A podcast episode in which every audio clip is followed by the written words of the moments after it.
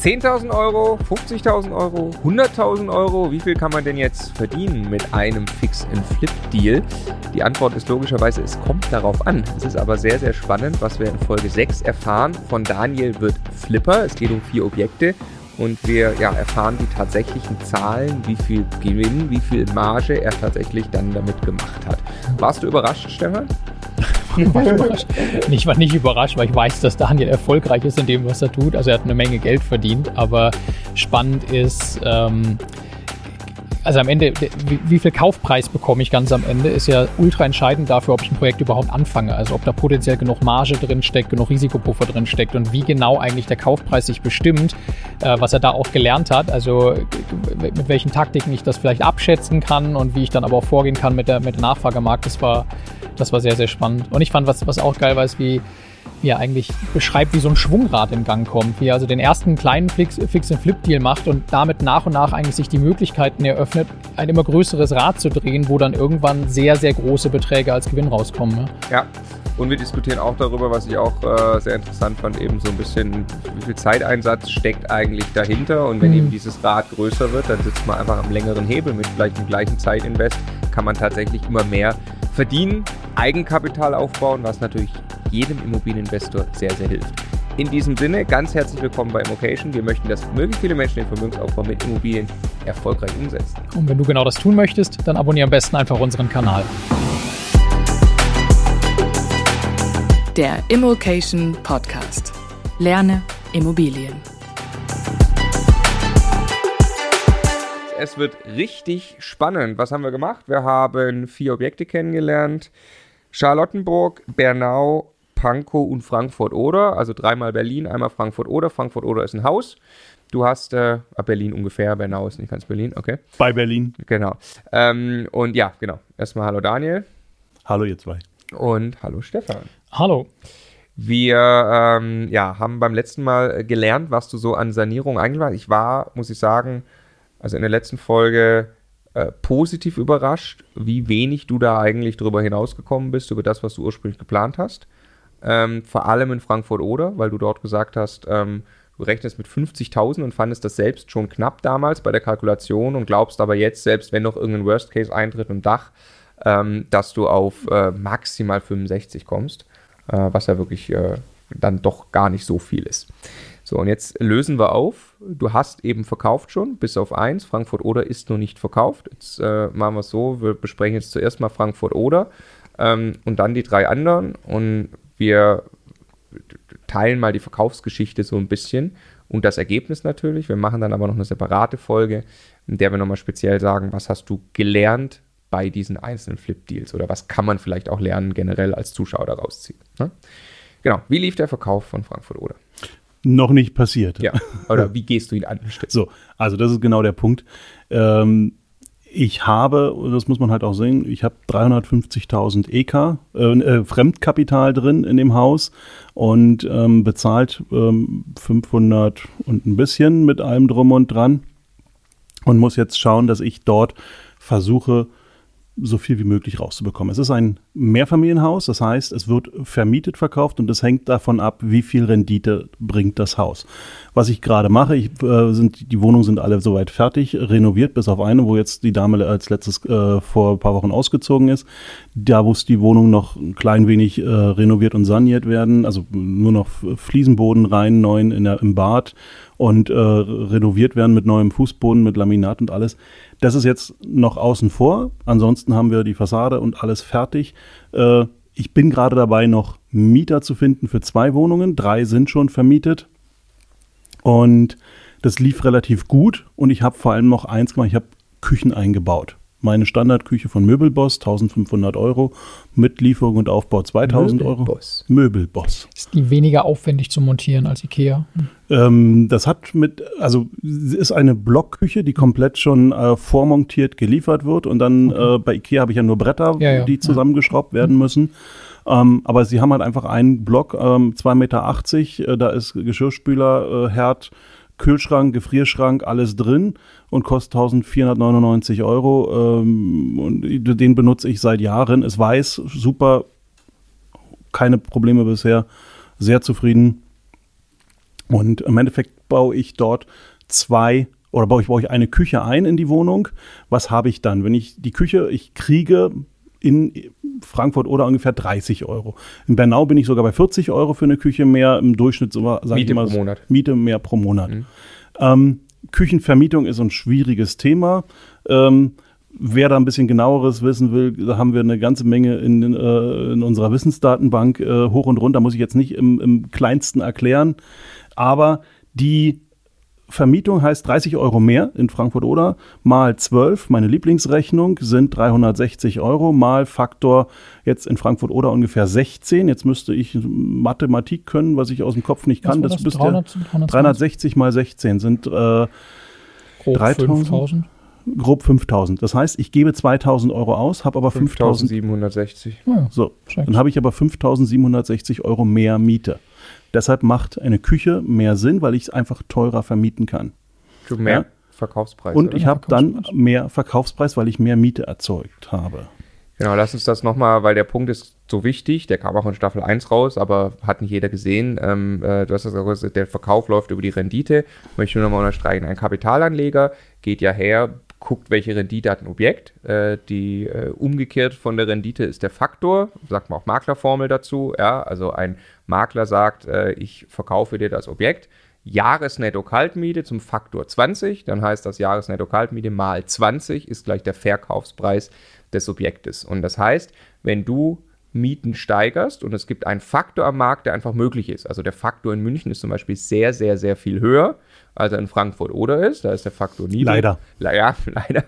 Ähm, und dieser Faktor, sagen wir mal, aber ist ziemlich marktgegeben. Ja, also es äh, gibt natürlich schon noch äh, Leute, die besser verkaufen, schlechter verkaufen. Aber grundsätzlich ist der Faktor ist jetzt mal marktgegeben. Und du sagst aber, wenn ich eben Mieten steigern kann, in der Zeit, wo ich das Objekt entwickle, dann kommt das, wird ja die höhere Miete mit dem Faktor multipliziert und dann steigt in dem Fall mein Verkaufspreis um knapp 6000 Euro durch diese eine Maßnahme. Genau. Und ich habe ausgegeben 2000 Euro.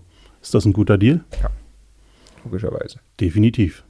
Und das machst du bei allen, auch noch so kleinen Sachen. Äh, machst du eben diese Rechnung, lohnt sich das, das zu investieren? Jeder Euro, jeder einzelne Euro mehr Miete bei Faktor 20. Mal 12 mal 20. Mal 12 mal 20. Hm. Ja. ja. Was ist das? Mal 240. 240 Euro. Genau. 240 Euro. Jeder einzelne Euro Miete mehr bringt 240 Euro mehr Verkaufspreis. War, glaube ich, also, in Cottbus, wenn du eine Abstellkammer noch vermietest für einen Euro. Für 10 Euro? Für 10 Euro. 2400 Euro, verdient. Ne? Was Mach ist der Aufwand? 400 Euro, um das Ding irgendwie hübsch zu machen. Kriege ich mich mit irgendwem noch darauf verständigt, dass die Miete 50 Euro höher ist, dann sind es 10.000 Euro mehr. Ne? Also das, ist der ist, Punkt. Dieser Hebel ist einfach extrem. Da wird das Geld verdient. Genau. Wenn ich an Kapitalanleger verkaufe. Und deshalb ist mein Ziel in Frankfurt oder wirklich halt nicht nur 5, 6, also 5 Euro, 5,50 Euro zu bekommen, sondern eher Richtung 6 Euro, 6,50 Euro, 6,80 Euro zu bekommen. Mhm. Ja, was für Frankfurt oder für diese Lage dort schon ambitioniert ist, mhm. aber ich habe es jetzt schon dreimal geschafft, hat ein bisschen länger gedauert. Ähm, und jetzt zwei Wohnungen müssen noch, die, äh, dann ist es auch alles entspannt. Und dann haben wir das Haus voll vermietet. Es ist jetzt von der Farbe her, so wie ich es haben möchte, vom Zustand her, so wie ich es haben möchte. Alles ist fertig.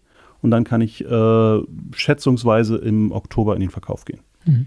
Ich, ich, möchte noch eine Sache kurz sagen zu dem Thema, weil jetzt haben wir ein paar Mal gesagt, Miete erhöhen und mehr Miete und so weiter. Ähm, was ja auch eine, einfach eine wichtige Dimension daran ist. Man kann, also es geht nicht darum, ähm, äh, auf, auf, auf, Biegen und Brechen juristisch Niemals. durchsetzen, irgendeine Mieterhöhung, sondern es geht tatsächlich, äh, ich habe selber viele solche Gespräche auch schon geführt, kenne von unzähligen Leuten natürlich, die solche Gespräche führen.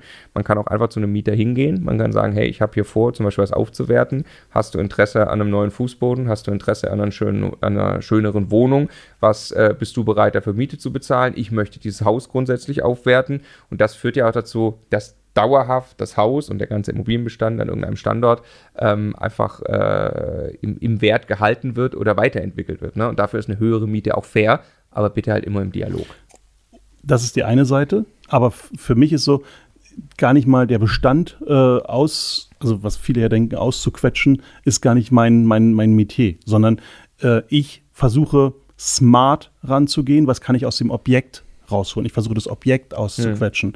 Und wenn jemand eine Wohnung in äh, Frankfurt oder für 6,80 Euro mietet, dann ist das für den in Ordnung. Weil er hat sich ja gerade entschieden. Du hast einen Ja, ja. Wohnraum irgendwie hergestellt. Ich habe ein Angebot gemacht und er hat dieses Angebot angenommen. er hätte ja, wenn es günstiger das gleiche gäbe, das woanders getan. Meine Aufgabe ist, das Angebot so attraktiv wie möglich zu gestalten. Ja. Ja, Ja, genauso ähm, äh, Nachfrage zu finden, wo vorher keine war.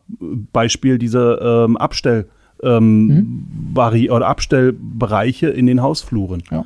Ja, das war vorher gar nicht da, die Nachfrage. Ich habe aber das Angebot geschaffen und habe damit die Nachfrage erstmal erzeugt, habe dadurch mehr Erlöse.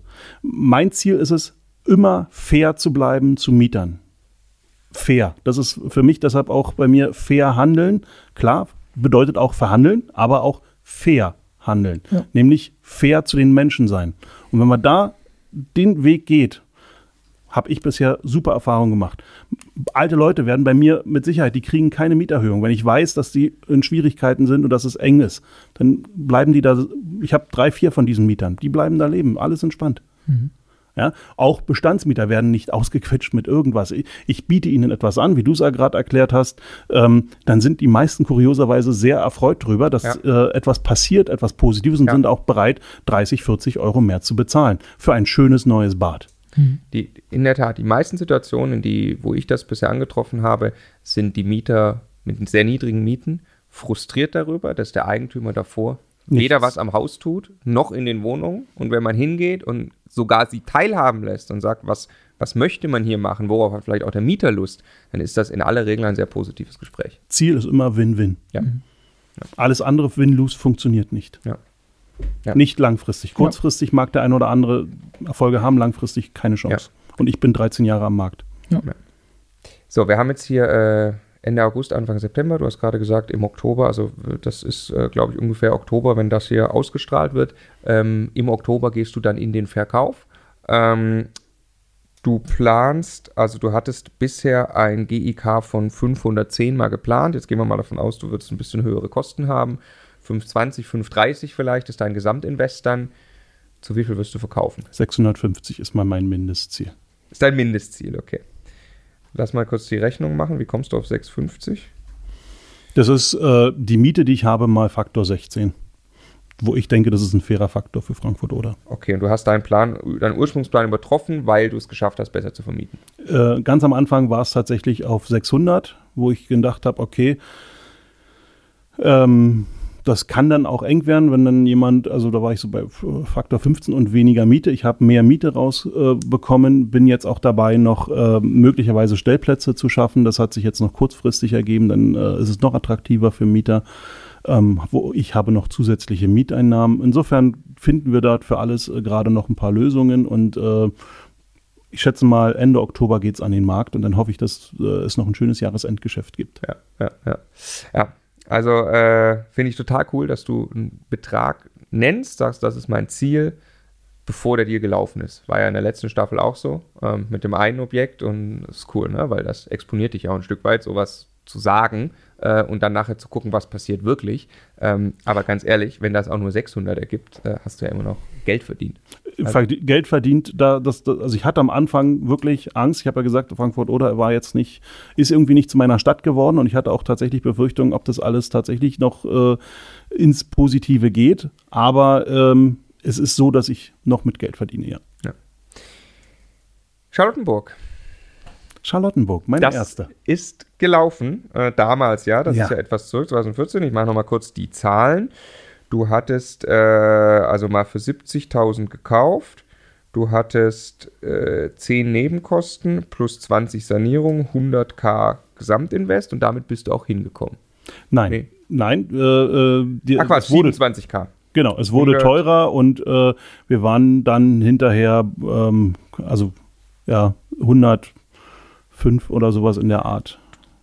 Genau, also laut der Rechnung ist hier 107. Also du 107 wolltest kann 107 Gesamtinvest, ähm, wolltest eigentlich 100 und hast gesagt, du verkaufst für 120. Das war dein Plan, bevor du wusstest, wie du verkaufst. Genau. Und du wolltest im August, glaube ich, auf der Dachterrasse verkaufen, oder nicht? Also Ich wollte, äh, schön im Sommer, weil da an Eigennutzer hattest du dir das ja schön vorgestellt. Ich hatte mir das so richtig schön vorgestellt. Der geht rein in das hässliche Haus, fährt den äh, 70er Jahre Aufzug hoch, kommt rein, sieht erstmal eine wunderschöne äh, eine neu ausgebaute Wohnung. Äh, wir haben Glastüren gehabt, die in die Wände reingingen. Wir haben äh, Schränke von Ikea noch mit eingebaut. Also wirklich Mhm. alles perfekt. Wir haben Oberlichter gehabt im Bad. Ähm, hab mit Bilder wieder dekoriert, ähm, die Küche sogar noch äh, irgendwelche Blumensträuße hingestellt und so weiter und so fort. Und dann habe ich gedacht, okay, und dann enden wir auf der Terrasse. Ich habe noch bei ähm, im Bauhaus so, ein, so eine Sitzkorbmöbel äh, Korbmöbel dahingestellt. Äh, dann setzen wir uns dahin und dann endet das Ganze. Und dann äh, war aber das Ganze im August gar nicht fertig, sondern erst äh, Ende September, sodass ich im Oktober anfangen konnte mit, der, mit dem Verkauf, wo es dann schon etwas kalt wurde. Mit wie Und vielen dunkel. Leuten warst du auf der Terrasse? Das Lustige war, ich war gerade mal mit vier Leuten auf der Terrasse. Hm.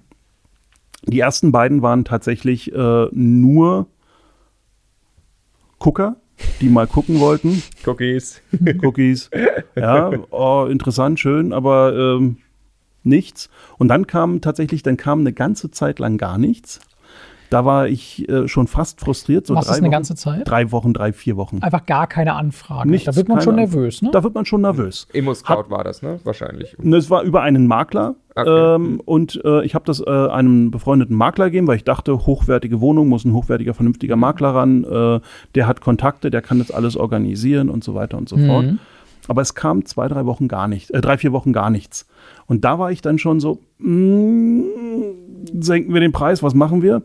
Das Interessante ist, ich hatte den Preis im Vorfeld, das müssen wir vielleicht noch sagen, hochgesetzt. Von 120 erwarteter Kaufpreis ganz am Anfang, als ich ähm, die Planung hatte, auf 129,5. Hm. Um die Zusatzkosten wieder reinzuholen? Nein, Oder? ähm, Weil der Markt wir sind, der Markt ist einfach weitergelaufen. Wir waren ja ein Dreivierteljahr äh, oder ein halbes, Dreivierteljahr später jetzt, halbes Jahr nach Kauf. Und der Markt hat sich in Berlin im Jahr 2014, 15 einfach enorm entwickelt. Und wir haben 129,5 reingeschrieben und dann war ich mir unsicher, ob das jetzt der richtige Preis war und Mhm. kam ins Zweifeln. Diese, dieses Zweifeln übrigens zieht sich fort auch in den anderen Objekten später. Immer wieder kommt eine Phase, am Anfang geht es recht hoch beim, bei den Interessenten, dann kommt eine flaute Phase und dann kommt tatsächlich eins, was interessanterweise bei dem Objekt auch passiert ist, es kommen zwei, die unbedingt wollen. Einer hat gesagt, er hat irgendwie ein Häuschen ähm, weit draußen, sucht eine Wohnung in Berlin, für den ist es quasi so eine Art Hotelzimmer, der wollte also auch eine Sauna auf die Terrasse noch bauen. So ein Und- kleines Domizil in der Stadt irgendwie, ja. So ein klein, sein kleines Domizil in der Stadt, genau. Und dann kam einer, ähm, ein schwedischer Unternehmer, ähm, im, im, äh, hat in Schweden, äh, in Stockholm mehrere ähm, Märkte, so, so, so Lebensmittelmärkte äh, und äh, betreibt die. Und der ist es im Endeffekt geworden. Dann habe ich also quasi an einen Schweden verkauft. Das war ganz lustig. Wir haben, mussten einen Notar suchen, der Schwedisch und Deutsch konnte. Und äh, wurde beides, äh, mussten wir so ein zweisprachiges Not Notar, einen zweisprachigen Notarvertrag machen. War für mich das erste Mal, also auch wieder da, was dazugelernt. Und der, weil die beiden sich so ein bisschen gebettelt haben, wer das haben möchte, sind wir am Ende bei 129 geblieben, 129.500 und ähm, bin ganz entspannt rausgegangen. Wie, wie hast du die Entscheidung getroffen, an wen du verkaufst, jetzt wo du dann die Auswahl hattest? Der, die, äh, äh, der erste, der die ähm, Sauna oben aufbauen wollte, hatte 125 geboten und der äh, Schwede war, hatte die äh, Info bekommen, dass es einen zweiten Bieter gibt und der hat gesagt, ich zahle die 129,5 sofort und dann habe ich gesagt, okay, du bist der Erste, mit dir gehe ich durchs Ziel. Ja, okay. Macht 22.500 Euro Genau, Gewinn genau, mit deinem allerersten Flip damals. genau. Wie hat sich das angefühlt? Ich war stolz auf zwei Ebenen. Ähm, erste Ebene, ich habe ganz viel gelernt. Das war so, ich wollte es ja tun, um erstmal ins Lernen zu kommen, wie funktioniert Fix und Flip. Ich habe mir auch schön was aufgeschrieben, was ich alles gelernt habe. Ähm, das war das eine. Und ich wollte ein positives Ergebnis bringen, eine schwarze Null. Ich bin besser gewesen. Ich war Deutlich Also- besser. ja, also war wirklich, wo ich sage, wunderbar, hat sich gelohnt, äh, das machen wir weiter, das Spiel. Wurde dieses, dieses Gefühl wurde zwei, drei Jahre später, im Jahr 2019, vier Jahre später, massiv getrübt. Du dann das, das äh, mit dem Fix and Flip und du hast das im Griff, meinst du, oder? Das genau, das war das, genau. Aber nee, das war ganz kurz noch zu Ende dieses, diese Story. Ich habe ähm, letztes Jahr, 2019, die gleiche Wohnung mit den gleichen Fotos wieder auf ImmoScout gesehen. ah, Ah, der. Schwede verkauft sie weiter. Der Schwede hat sie weiterverkauft. Für. 224.000 Euro. Ja. Da wäre das Halten besser als das Flippen gewesen. Aber Manchmal das ist, ist, eine, das ist es natürlich so. eine Sondersituation in einem Markt, der einfach. Das also, wäre spekulativ. das wäre spekulieren Ja. gewesen. Das ist immer einfach Der Markt an rückwirkend. der Ne? Stelle war nicht vorhersehbar. Genau. Die Erfahrungen, die ich gesammelt habe, waren mehr wert als das, äh, weil ich diese Erfahrung äh, bei weiteren Deals später einsetzen konnte und mit Sicherheit mehr verdient habe als Und- das. Und äh, das ist, du hast sehenden Auges etwas getan, Werte geschaffen und damit Geld verdient. Und das ist etwas, das du immer wiederholen kannst. Und spekulieren ist am Ende einfach Prinzip Hoffnung und einfach keine Art, wirklich äh, zu investieren oder Nicht Geld zu aktiv. verdienen. Ne? Also ja, und das ist einfach, du, du, gestaltest es nicht. Ne? Genau. Ich möchte mal für, für jeden Einsteiger, der hier zuschaut und der vielleicht, vielleicht auch einen eigenen Bestand aufbauen möchte und äh, über das Thema Eigenkapital nachdenkt, nur noch mal diese Zahl in Kontext setzen. Du hast neun Monate lang dieses Thema in deinem Leben gehabt, aber du hast ja mitnichten neun Monate lang da alle Zeit reingesteckt. Ne? Da gab es ja. Fulltime-Job. Genau, das war irgendwie nebenher. Einmal die Woche, wenn es hochkommt. Jetzt kann ja jeder mal überlegen, wie viel Geld er normalerweise aus seinem versteuerten äh, Einkommen irgendwo zur Seite legen kann, um Vermögen aufzubauen, weil so Flippen kann man ja sehr steueroptimiert zum Beispiel auch in GmbH-Strukturen machen, haben wir schon drüber gesprochen. Äh, 1000 Euro im Monat ist richtig viel Geld. Da kommt man dann in einem Jahr irgendwie auf, auf 10.000, 12.000. Du hast hier über 20.000 Euro verdient in, in weniger als einem Jahr. Das ist ein Riesenhebel, um Eigenkapital aufzubauen und zu lernen, für zukünftige Projekte ein Netzwerk aufzubauen, das einem auch für den Bestand hilft und so weiter. Ne? Ich möchte eine Sache noch ergänzen, was ich auch so, so, so cool finde an dem Thema Fix and Flip. Jemand, der die Idee von Immobilien versteht, meistens über, über Buy and und sagt, ich baue mir da langfristig was auf, Altersvorsorge, passives Einkommen und so weiter, der muss sich ja eh mit dem Thema beschäftigen. Der muss ja Akquise an den Start bringen, der muss ja netzwerken, der muss eh lernen, wie das Ganze geht. Und wer die Zeit findet, nach Buy-and-Hold-Objekten Ausschau zu halten, der kann vielleicht auch, teilweise ein bisschen an anderen Standorten, aber teilweise mit ähnlichen Kontakten und vor allem ähnlichen Fähigkeiten, genauso nebenbei Ausschau halten eben nach solchen Deals. Und dann einfach mal, ich sag mal, auch gemütlich, das muss ja nicht immer gleich ein Riesensystem sein, ein, zwei solche Deals nebenher im Jahr machen. Und wenn ich dann 40 oder 50.000 Euro jedes Jahr zusätzlich als Eigenkapital habe, was ich wieder in Buy and Hold stecke, was dort gehebelt wird, das ist krass auf Lebenszeit, was das für ein Vermögensaufbau ist. Völlig richtig. Und ich bin, ich gehe sogar noch weiter. Ähm, das, was ich jetzt gemacht habe, war, ein Einfamil äh, war eine Eigentumswohnung in Berlin. Das ganze Spiel kann man auch wunderbar mit Einfamilienhäusern machen in einer etwas größeren Dimension. Wir suchen uns äh, Häuser aus, die ähm, irgendwann das letzte Mal in den 70er Jahren äh, renoviert, saniert wurden, machen das schön, emotionalisieren das, ne, Also an einen Eigenheimkäufer wirklich, der dann, der dann eine hochemotionale Kaufentscheidung trifft. hochemotional, größter Markt, den es gibt. Und für einen Bestand ist das nicht immer attraktiv, weil so ein Nein. Einfamilienhaus hat irgendwie ein Dach, eine Heizung, das ist relativ teuer, was die Kostenstruktur angeht, wenn man es halten möchte als, als Buy-and-Hold-Objekt. Aber ideal eigentlich tatsächlich, wenn man, wenn man eben handeln möchte. Ne? Genau. Lass uns weitergehen nach Bernau. Ich versuche die Zahlen zu rekapitulieren. Also in welchem Jahr sind wir? Sehr Wir sind im Jahr 2017, 17. zwar wird Richtung 2018 dann beim Verkauf sein. und du hast, äh, also die eine, das waren einfach 62. Die erste war die vermietete Wohnung, das Da waren war's- 62, also 64.500 Euro Kaufpreis, plus Nebenkosten sind wir bei 70.000. Ich habe nur die äh, Miete angepasst. Ja. Ähm, Verkaufspreis 85.000. Dazu kam aber, ich habe das Ganze 13 Monate in Summe, glaube ich, gehalten. Ähm, mit den Mieteinnahmen kamen dann nochmal äh, 4.000, 5.000 Euro äh, quasi rein. Ich glaube, es war sogar noch ein Tick länger. Also es kam, ich habe ausgerechnet, es kamen nochmal 4.500 Euro Mieteinnahmen hinzu. Also äh, mindestens mal 15.000 Euro Gewinn, kann man sagen, plus Genau. noch ein bisschen Mieteinnahmen, ähm, gegen die du aber auch ein paar Kosten laufen hattest. Aber ja, 15.000 Euro Gewinn mit wirklich sehr, sehr wenig Arbeit. Mit ganz wenig Das war Arbeit. der Talk und weg war das doch. Das, Das war der war Talk Talk und und- weg. Genau. Genau. Also wisch und weg, macht ja der Paul. Das ist aber dem Wir Daniel zu aufwendig.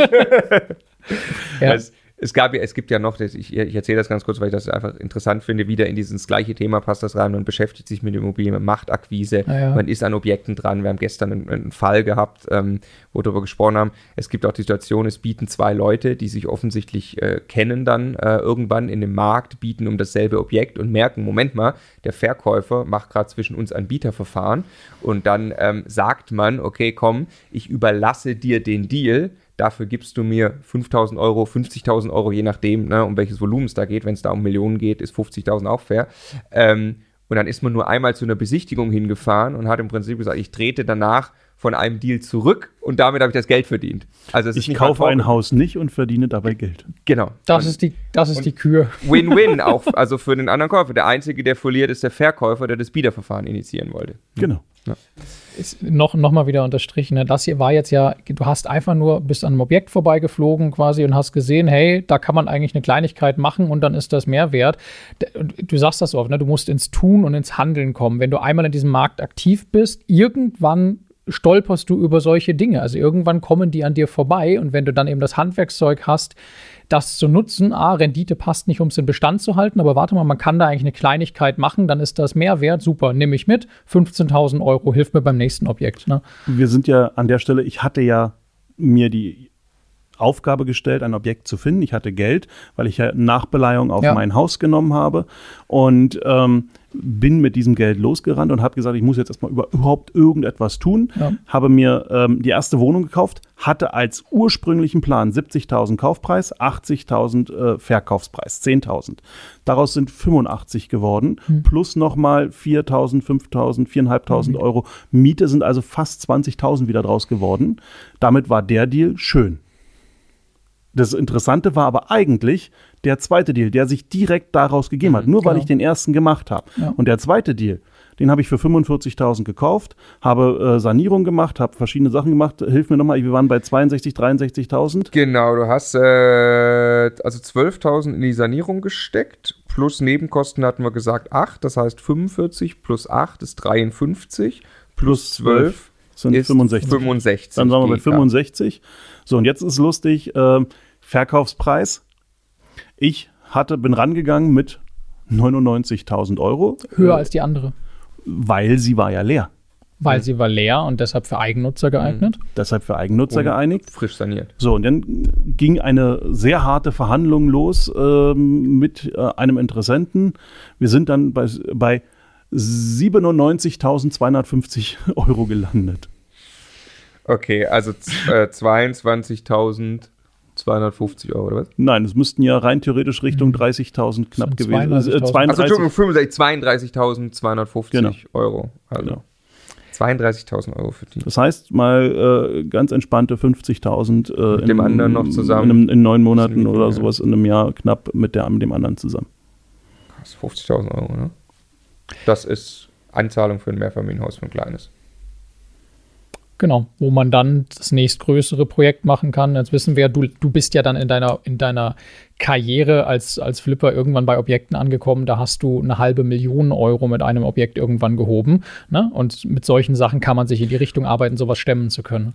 Ich kann auch sagen, ich habe jetzt, also im Endeffekt, die zweite Wohnung hat 45.000 Euro gekostet. Ich habe 50.000 verdient mit beiden Wohnungen zusammen. Ich kann jetzt nicht mehr zwei Wohnungen gleichzeitig machen, ich kann jetzt drei Wohnungen Ja. gleichzeitig Mhm. bearbeiten. Ja. Ja, mit drei Wohnungen, jede macht 25.000 mal im Schnitt, bin ich bei 75.000 Gewinn, kann ich nach dem nächsten Loop, kann ich schon vier Wohnungen gleichzeitig bearbeiten. Also wer diese Idee so konsequent fortsetzt, hat dort richtig Spaß und einen großen Hebel, exponentiell zu wachsen. Ja, oder ich möchte mir einen Bestand aufbauen und kann mit 50.000 Euro wahrscheinlich drei kleine Wohnungen sauber die Nebenkosten bezahlen, habe genug Rücklage und kann weitermachen. Wenn ich einmal im Jahr das Kapital verdiene, um drei kleine Wohnungen zu kaufen, kann sich auch jeder ausrechnen, wie schnell man mit dem Gibt- Thema Altersvorsorge oder Frührente fertig ist. Ne? Aber es gibt, und das ist das, was mich so fasziniert bei Immobilien, es gibt so unglaublich breite Range an Ja, ja, Möglichkeiten, was man machen kann, um etwas zu erreichen. Der Punkt ist einfach nur loslegen. Ja, ja, Ja. genau. Das ist, es Man wird passiert nicht. immer besser, man sieht immer mehr Möglichkeiten. Das Man fängt klein an und führt mit Aber es passiert, nicht vom, es passiert nicht vom Videos schauen, auch nicht von unseren und auch nicht vom Podcast hören und Ich auch gerade nicht sagen, von unseren schon. Ja, also es hilft Nein. halt, aber, aber es passiert Bei eben- uns gibt es den virtuellen 95 Tritt in den Allerwertesten. Es gibt die 95 Prozent, also ist immer, wissen wir nicht, ne, aber gefühlt, die, die sich ganz, ganz viel anschauen, aber genau nicht an den Punkt kommen, es wirklich zu tun, aber da passiert die Magie. Ja. Ja, wir wissen das schon mit den 95 Prozent. Wir wissen nicht, ob es 95 nee, sind, aber aber- es ist da, also wir machen Aber ja immer mal wieder erschreckend viel, Umfragen und ja. der größte Teil ähm, macht sich nicht auf den Weg. Also macht euch auf den Weg Ja. ähm, und fangt an, auch wenn es vielleicht die schwarze Null ist beim ersten Deal, aber es wird richtig, richtig krass dadurch. Genau. Ähm, Panko. Letzter. Panko ist ähm, mein äh, letzter Deal 92. äh, in diesem Jahr. Also jetzt, verkauft, ne? Wir haben ähm, Ende letzten Jahres den Verkauf gestartet. Ziel waren ja ursprünglich mal 260 bis 270.000. Warte mal kurz, nur, nur die, die Kosten. 206 mit Kauf Nebenkosten plus 14 Sanierung genau getroffen. Du hast also wirklich 220 GIK gehabt, Genau. wie geplant. Genau. Ja. So, und dann habe ich eins probiert. Ich habe immer gesagt, das Schlimmste ist, wenn äh, ich ähm, eine Annonce rausgebe und äh, es kommt sofort jemand, der kauft. Dann habe ich irgendwie was falsch gemacht. Also versuche ich immer natürlich beim Verkauf so hoch wie möglich ranzugehen. Und ich wusste so, 300 ist eine Grenze, aber ich hab, bin als erstes mal mit 320 rangegangen. Und tatsächlich äh, war bei 320 die Resonanz, äh, es gab am Anfang die ersten drei, vier Gucker wieder, äh, aber dann war wieder mal zwei, drei Wochen Flaute. Darf ich kurz eine Frage stellen? Der, was du gerade sagtest, wäre es nicht auch ein Konzept, relativ niedrig anzufangen? Dann kriegt man viele Leute hin, sortiert die ernsthaften Kaufinteressenten aus und macht ein Bieterverfahren? Andersrum? Auch schon probiert. Ähm, es gibt so viele verschiedene Varianten. Ähm, Du gehst von oben runter mit dem Preis. Ich habe okay.